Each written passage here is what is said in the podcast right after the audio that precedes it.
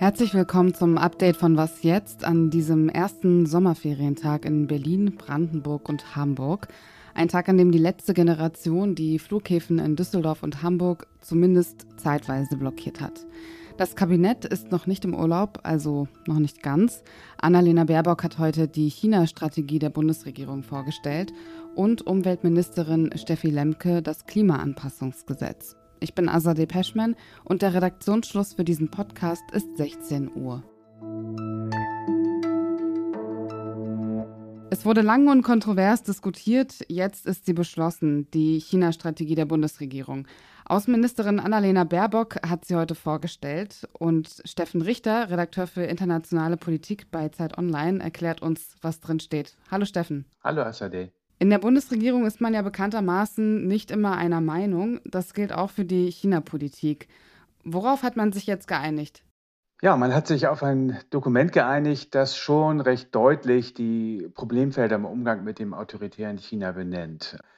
Die Bundesregierung will wirtschaftliche Abhängigkeiten von China absenken und sie will aber auf keinen Fall einen grundlegenden Kurswechsel vollziehen. Das ist vielleicht so am ehesten die, die Tendenz, die sich so ein bisschen zwischen den beiden Polen, das eher China-kritische Außenministerium und das China-kritische Wirtschaftsministerium und dem Bundeskanzleramt äh, so abzeichnet, wobei auch Außenministerium und Wirtschaftsministerium keinen grundlegenden Kurswechsel vorlegen wollen und können.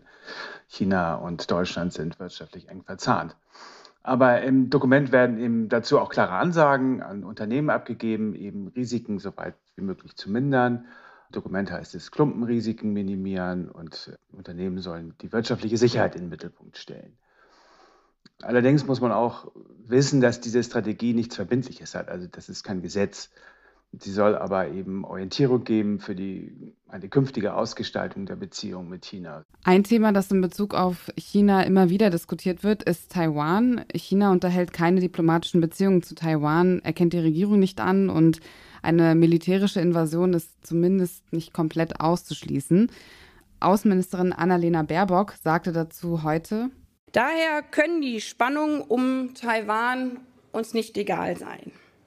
Eine militärische Eskalation wäre auch eine Gefahr für Millionen von Menschen, und zwar weltweit und damit auch bei uns. Die Hälfte aller Containerschiffe der Welt fährt durch die Straße von Taiwan. Containerschiffe, auch das haben wir ja im letzten Jahr und in den letzten Monaten gelernt, darauf sind eben Dinge wie Fiebersäfte. Darauf sind Dinge wie Maschinenteile, Nahrungsmittel, wie ist das zu bewerten, dass die Bundesregierung sich in dem Thema so stark positioniert? Taiwan ist ein demokratisches Land und es ist ein zentraler Handelspartner für Deutschland, für die EU, auch für die Volksrepublik China im Übrigen denn es stellt fast monopolhaft äh, exzellente Computerchips her, also so High-End-Halbleiter und ähnliches. Und ähm, ein Überfall Chinas auf die Insel hätte international dann entsprechend dramatische Folgen, wirtschaftlich wie politisch. Und er würde mit Sicherheit harte Sanktionen gegen China nach sich ziehen, wodurch gerade die hochglobalisierte deutsche Wirtschaft stark leiden würde und entsprechend der Wohlstand im Land absinkt. Und dass diese Sorge kommt auch ähm, in den verschiedenen Punkten, in denen Taiwan erwähnt im Dokument zum Ausdruck. Diese Erklärung, die heute abgegeben wurde, was heißt das für das Verhältnis zwischen China und Deutschland? Gab es da schon Reaktionen von chinesischer Seite? Naja, also das Dokument, so wie es jetzt sich darstellt, so ähnlich werden die, die, wird die chinesische Führung das auch erwartet haben. Ähm, Reaktionen gab es und zwar schon im Vorfeld. Es gibt diesen Begriff des De-Risking, die, die Risikoabsenkung, die ich auch schon erwähnt habe, die auch im Dokument ein ganz wichtiger Punkt ist. Also die, die Wirtschaftsbeziehungen da irgendwie die, die Intensität bei gerade bei kritischen Produkten rauszunehmen. Das hatte EU-Kommissionspräsidentin von der Leyen schon vor längerem mal sehr deutlich thematisiert als so eine Art EU-Maxime. Chinas politische Führung will natürlich kein De-Risking westlicher Unternehmen, denn das schadet am Ende dem Geschäft. Und äh, Chinas Premier Li Qiang hat deswegen unlängst vor deutschen CEOs gesagt, dass äh, De-Risking sollte man doch den Unternehmen überlassen und nicht der Politik. Das ist schon mal eine klare Ansage, dass die damit nichts zu tun haben wollen. Dazu muss man allerdings auch noch wissen, dass der chinesische Staat selbst den Unternehmen seines Landes seit Jahren vorschreibt, wo sie zu investieren haben. Danke dir, Steffen, für deine Einschätzung. Immer gern. Kommen wir zum nächsten Beschluss. Achtung, Wortungetüm, Klimaanpassungsgesetz. Das soll Städten und Kommunen helfen, sich auf die regionalen Auswirkungen der Klimakrise vorzubereiten. Denn das sollte spätestens seit der Flutkatastrophe im Ahrtal bekannt sein, sie sind darauf nicht vorbereitet. Umweltministerin Steffi Lemke von den Grünen sagte dazu, und mit dem Klimaanpassungsgesetz, äh, das wir heute beschlossen haben als Bundesregierung, wollen wir die Widerstandskraft unserer Gesellschaft, unserer Wirtschaft gegen diese auf uns zukommenden Ereignisse erhöhen, wollen wir die Resilienz erhöhen und wollen wir den Ereignissen, die entweder sehr schnell und kurzfristig eintreten werden oder die langsam und schleichend passieren, Vorsorge gegenüberstellen. Natürlich braucht jede Kommune individuelle Maßnahmen. Im Fall von Berlin wären das mehr Schatten, mehr Möglichkeiten zur Abkühlung, weniger Beton.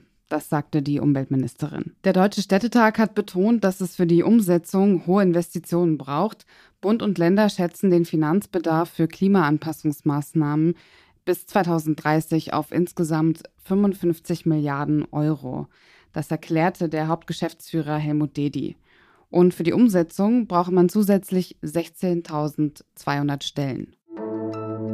Für diejenigen unter uns, die selbst noch zur Schule gehen oder schulpflichtige Kinder haben, sind in einigen Bundesländern die Sommerferien angebrochen. In NRW schon seit drei Wochen, in Hamburg ist heute der erste Ferientag. Und Ferienzeit ist für manche auch Reisezeit. Wer heute Morgen von Düsseldorf oder Hamburg aus fliegen wollte, musste mit Verspätungen oder umgeleiteten Flügen rechnen. Aktivistinnen der letzten Generation haben sich nahe der Start- und Landebahnen festgeklebt und dadurch, laut der Flughafensprecherin Katja Bromm, die Flugpläne der Fluggesellschaften ordentlich durcheinandergewirbelt. Deshalb kann es auch noch weiterhin zu Flugausfällen oder Verspätungen kommen. Die letzte Generation twitterte, wir protestieren gegen die Planlosigkeit und den Gesetzesbruch der Regierung in der Klimakrise.